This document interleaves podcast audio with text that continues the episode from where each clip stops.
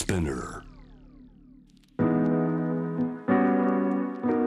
フラッシュなニュースをあなたのテーブルに届けていきます。News to Table on J-Web Jam the Planet 今夜木曜日、ジャムザプラネット木曜スペシャル。お迎えするのこの方。世界46カ国にオフィスを展開するワールドワイドな法律事務所、ベーカー・マッケンジーからこの方です。主に知的財産権法、放送通信法、IT 関連法に関わる案件に携わり、商標権、著作権衣装権分野のクロスボーダー取引に関し幅広い業種にわたり多くの企業をサポート。企業の国籍を問わず法領域の境界を問わず言語の種類を問わず国際的な案件を取り扱うベーカーマッケンジー法律事務所の外国法事務弁護士高瀬健作さんです。こんばんは。こんばんは。よろしくお願いします。お願いします。これはただ、えー、弁護士の高瀬さんというとちょっと違うということなんですって？そうですね。私は外国法事務弁護士。だからもともとの資格は外国の、えー、資格であのイギリスの、えー、資格を持ってで日本で、えー、外国法事務弁護士として登録しています。もともと生まれと育ち高瀬さんはどちらなんですか？実はニュージーランドですね。そこでニュージーランドでおいくつぐらいまで？ニュージーランドはまあ生まれ育ちなのであの本当に大学までずっとニュージーランドでしたね。そうなんですね。いやあの実はこの後そのサイバー分野の、えー、今の法的な問題犯罪の問題の話を深く伺うんですが高瀬さんいつからそういうデジタル好きっていうか興味持ったんですかって話したら「いやドラゴンクエストから」って言ったら「あれファミコン世代一緒じゃん」なんて思ったらニュージーランドでもファミコンプレイしてましたか？あの実は3年間だけ日本に住んだことがあって小学校の頃、ええ、その時にちょうど小学4年生ですかね。その時にドラクエが流行ってまして、ええ。そこから、はい、ドラクエとかコンピューターとかに興味持ち始めましたね。いや私もやったんだけどだいぶ違う道を歩みましたけれどもね。高瀬さん、えー、それこそご自身でもデジタルトランストランスフォーメーションですね。デジタルトランスフォーメーションデジタルがどう今変化変身して進化していくのかという興味を持って研究もしていますしじゃあそれを、まあ、いわゆる知財知的財産権のフィールドで法律まだ追いついてないところもたくさんあるんでしょう。あその通りですね。本当に法律っていうのはあの後々からついてくるような分野ですよね。争いも増えてきてますか？デジタル分野争いは増えてきてるっていうわけではないんですけどもあのかなり難しい問題っていうのがあのたくさん出てきている状況ですね。あのレギュレーションとかもだいぶ増えてきてますしあの海外に進展していく日本企業にとってはあのかなり問題っていうのは多くなっていますね。それこそ日本企業でもこのサイバー犯罪の標的になるケースはどんどん増えてきてるというニュースもありますから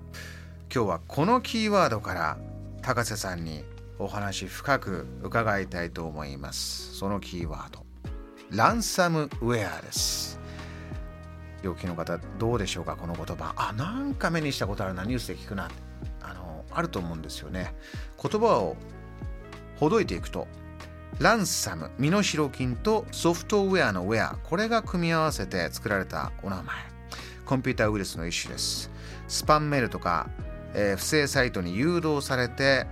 このランサムウェアに感染した PC 操作ができなくなった、えー、使用できない。じゃあ元に戻してあげるから引き換えに身代金をよこしなさいよ。というような、えー、不正プログラムなんですが高瀬さん。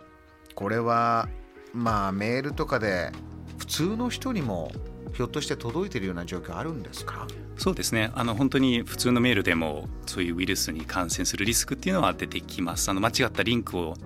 えー、まあ、貼り付けてあるんですけどもそれをクリックしてしまって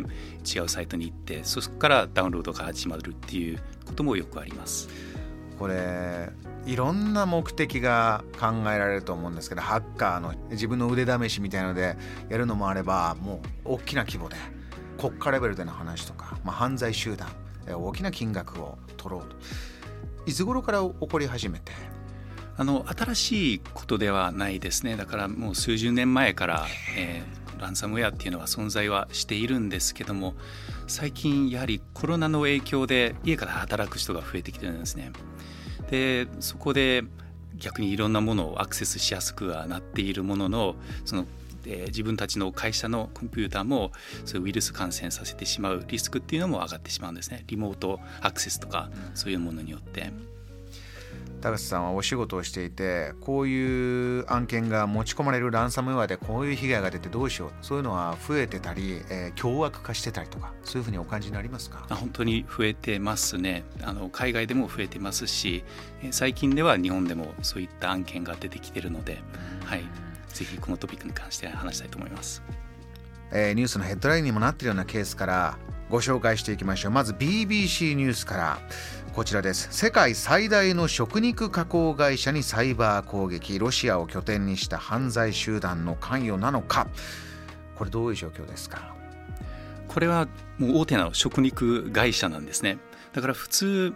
そのランサムウェア攻撃とかサイバー攻撃とか受ける会社ってイメージすると多分そのテクノロジー会社とかもしかして金融系の会社じゃないかっていう想像をすぐしてしまいがちなんですけどもあのこの案件のあの怖いところっていうのはやはりあのそういうところではなくてあの食肉を加工する会社なんですね。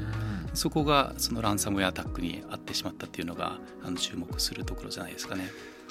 高瀬さんこれは、えー、もう業種を問わずこういう犯罪が広がっているのはどういう背景があるんでしょう？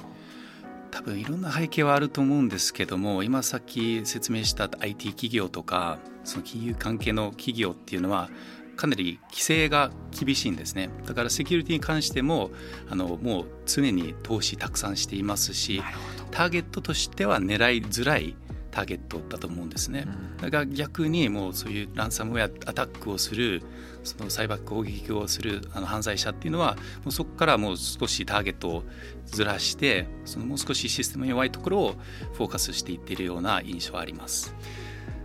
システムそんなに整備しないままコロナの中でいやもう重要な案件もオンラインで共有しなきゃというふうになってるのは世界中そういう状況ありますもんね。えーコロニアルパイプラインの事件これジャム・ザ・プラネットでも取り上げて何かこう映画の中の世界みたいだなって言われましたこれ日本にも世界的に大きな影響あるんですってこれは。そうですねやはりあの石油が関連していたパイプラインだったのでこれはテキサスからニューヨークに石油を送るパイプラインだったんですけども、はい、やはり止まったっていうことで別経由で石油をニューヨークとかまで送らないといけなかったんですね。すみません、はい、これちょっと経緯から伺いたいんですが、はい、コロニアルパイプライン、まあ、大きな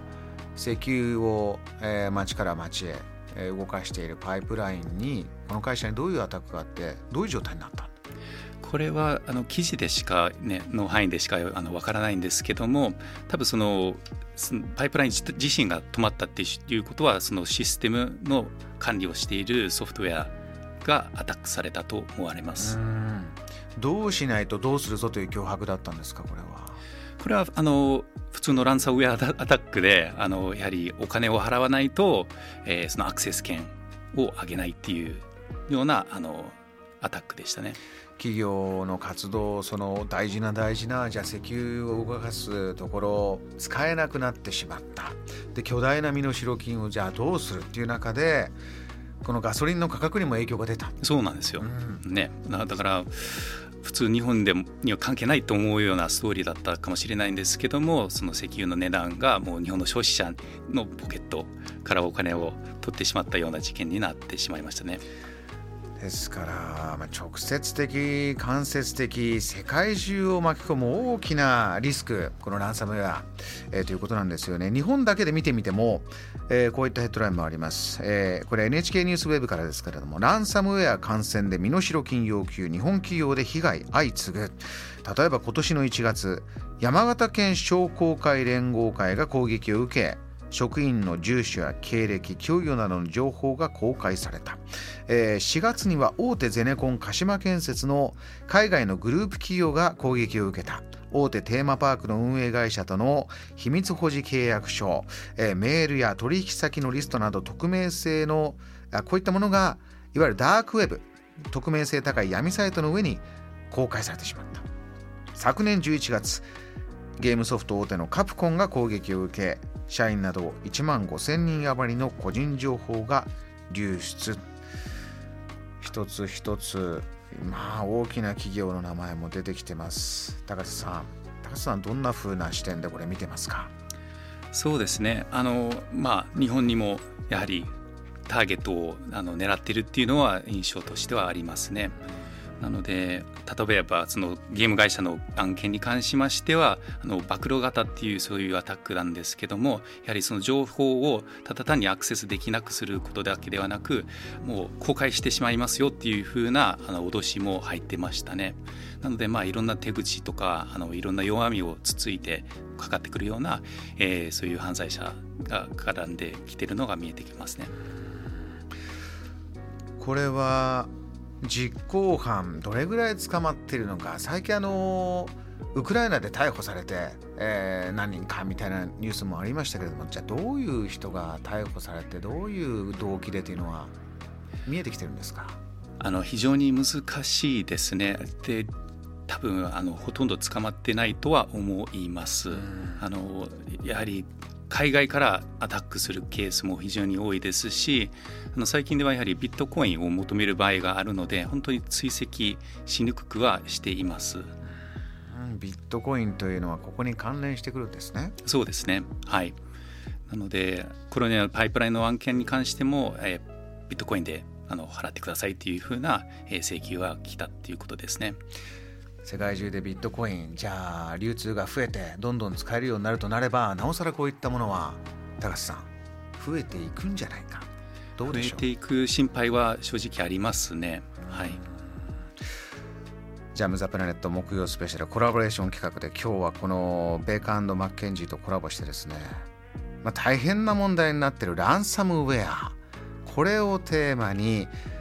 じゃあ自分が自分の会社が被害者になったらどうすればいいんだろうか？という話をぐいっといくんですが高瀬さんそういう可能性日本でもかなり高まってますか？高まってきてますね。はい。あの本当にターゲットはあの国境を考えずにあのターゲットされていますので、はい、いろんなところに攻撃されているのが事実ですね。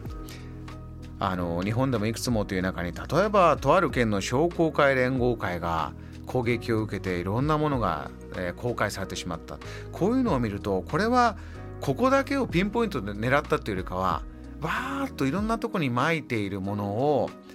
まあどなたかがうっかりえー、スパムメールをあ触ってしまってそれが自分のいる組織にも影響したそういった可能性も見れますか？可能性としてはありますね。なのでこういったあの、まあ、不正のメールをアクセスしてしまったケースもありますしあの本当にターゲットにされているケースもあります。なので特定した会社を狙って攻撃するケースもあります。あの先ほどじゃあ身代金というところに、はい、ビットコイン。これは大きいキーワードでまた関係してるとちょっとおっしゃってました。これ教えてもらえますか？あのビットコイン、まあ、仮想通貨なんですけどもやはりあの追跡がしづらいっていうのが悪徳業者のにとってはメリットのあるところですね。で別に一つの国に絞らずに動かすことができるっていうあの彼らにとってはメリットはありますのでこここれを要求してくることっていうのは非常に多いですね。でもみんながビットコインを持ってるわけじゃないのでそれをどっかからアクセスしてで払わないといけないっていう、まあ、そのポジションに立ってしまうっていうデメリットはありますね。こういう足がつかない、えー、そして実際今逮捕されてる人もなかなかいないということを考えるとじゃあちょっと自分のスキルで悪いことをしてみようかという犯罪に走るハードルっていうのは下がってしまうんですかねこういうのは。残念ながらそうですねあの下がってきてはいますので逆に会社としては自分たちのセキュリティを上げていかないといけない必要性は出てきます。ここではまずこういった話題からいきたいと思います。じゃあもしも自分の会社がランサムウェア攻撃を受けてしまったという状況でどうしたらよいのか。払うべきか否か。Pay or not 法律的な視点から教えてください。Pay or not pay そうですねあの払うか払わないかっていうのはあの大きな課題なんですけどもあのビジネスがまず攻撃を受けた時にバランスするんですね自分が払わないといけないその請求されているビットコインの金額とそして自分のデータのアクセスが取り戻したらそのメリットっていうのはバランスするんですね。でその悪徳業者はそのランサムウェア使っていい数字を出してくるんですね。その返ってきた方がその会社にとって有利そうな数字を出してそれを払っちゃえば一応このこのあの今状況を乗り越えられるっていう気持ちにさせるんですね。それが逆に危険なんですね。あの向こうは悪徳業者なのでお金が目的なんですね別にあなたにもうアクセス権をあの返そうっていう気持ちはそんなにない可能性っていうのはありますので払ったとしてもそのアクセス権が返ってくる可能性としてはないかもしれないですね。あちょうど払えそうな金額を提示してきてじゃあ払ったらあれデータまだ使えないままもっと払わなきゃいけない可能性もありますし、うん、払ってしまったことによってあ1回払ったんだから2回目も払うんじゃないかっていう気持ちになるんですね。なのでその2週間後とか3週間後にもう1回アタックされることもありえます。例えば誘拐とかね我々の世代だとテレビドラマなんかでよく見るのは、えー、犯人のリスクとしてはじゃあお金の受け渡しの現場。で受け渡した後もじゃあお札の番号とかが控えられていてとかいろんなリスクを背負いながら犯人はやるわけですが今のこういったランサムウェアの犯罪者っていうのはそういうリスクはほとんどないんですか？どういう駆け引きが行われてるんですか？あのターゲットによりますね。だから今回コロニアルパイプラインはやはりアメリカの国を影響してくるようなそういうターゲットだったので逆に FBI とかがかなり投資をしてそれを抑えに入ったので、まあ、そういったターゲットを狙うと彼らにとってはリスクは上がりますけども一般的にはあの海外から攻撃してきてるのでなかなか追跡もしづらいし故郷をまたがないといけないということでなかなか捕まるっていうところまでは持っていきづらい現状ですね。例えば具体的に高瀬さんこういった相談が持ち込まれた、えー、自分はそんな国でもなければ何でもない、まあ、割とちっちゃい例えば中小企業とかいう中でもどうしたらいいかって相談が来た場合にどういうふうに、まあ、今まで触れたケースもそうなんですがどういうふうに話をベーカマッケンジーの中では進めたりアドバイスしたりとかやっていくんですか？まずは事前準備が大事ですね。だから自分が攻撃受けてからじゃ正直遅いんですねだから攻撃受ける前のその組織内の準備っていうのは大事ですで IT のセキュリティの方々だけに頼るっていうのもダメであの本当に組織全体があの考えないといけない問題なんですね。私はよくあの避難訓練に例えるんですけども、ええ、その避難訓練ってもういろんなあの役割があるじゃないですか。はい、誰もそのビルに残ってないかチェックする人とか、えー、みんなが出ていったかっていうのをチェックする人とかそういったことのその対策もそういうサイバー攻撃とかランサムウェア攻撃に対しても作る練習する必要性っていうのが出てきます。いかがでしょうか？高瀬さん今後の展開ランサムウェアこの法律的な視点外国法事務弁護士から見てどう予想してますか？残念ながら減る傾向ではないと思いますどちらかというと増える可能性っていうのは大きいんじゃないかなと思ってますのでやはりあの企業としてはもう対策をきっちりあの社内で取っていく必要もありますし、まあ、個人でもできることっていうのはたくさんありますので、はい、そういったバックアップとかオペレーティングシステムアップデートとかそういうのを常にあの行った方がいいと思います。法律事務所、あの世界46カ国展開しています。今ランサムウェアもこれから問題大きくなっていくだろうからそれこそ情報もアップデートして法律もどんどんキャッチアップしていろいろな案件現状シェアしてやってると思いますけれども今こうベーカーマッケンジー法律事務所として全体として力注いでる分野とかこういうポイントってどんなことがあるんですか？そうですね。あの非常に広い世の中ですし法律もたくさんありますし常に、えー、法律もその起きてる問題っていうのは変化し続けてるんですよね。うん、そこで私たちのもっとそのキャッチコピーがあるんですけども世界での挑戦をあなたと共にっていうキャッチコピーなんですけども、うん、あのパートナーとなって一緒にそういった問題が出てきたら解決しようっていうふうなあの方向性に持っていきたいなと思ってます。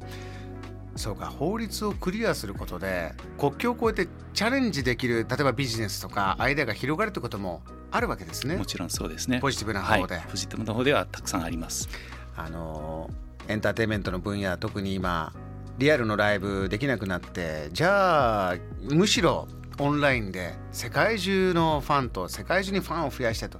世界中のじゃあラジオで流したいとかそういうのも新しい法律のアプローチとかっていうのはどんどん出てくるんでしょうね。そうですね。そういったサービスもたくさん出てきてますし、そのバーチャルライブとかそういった、えサポートもやっておりますので、あのいいところも非常にたくさんあると思います。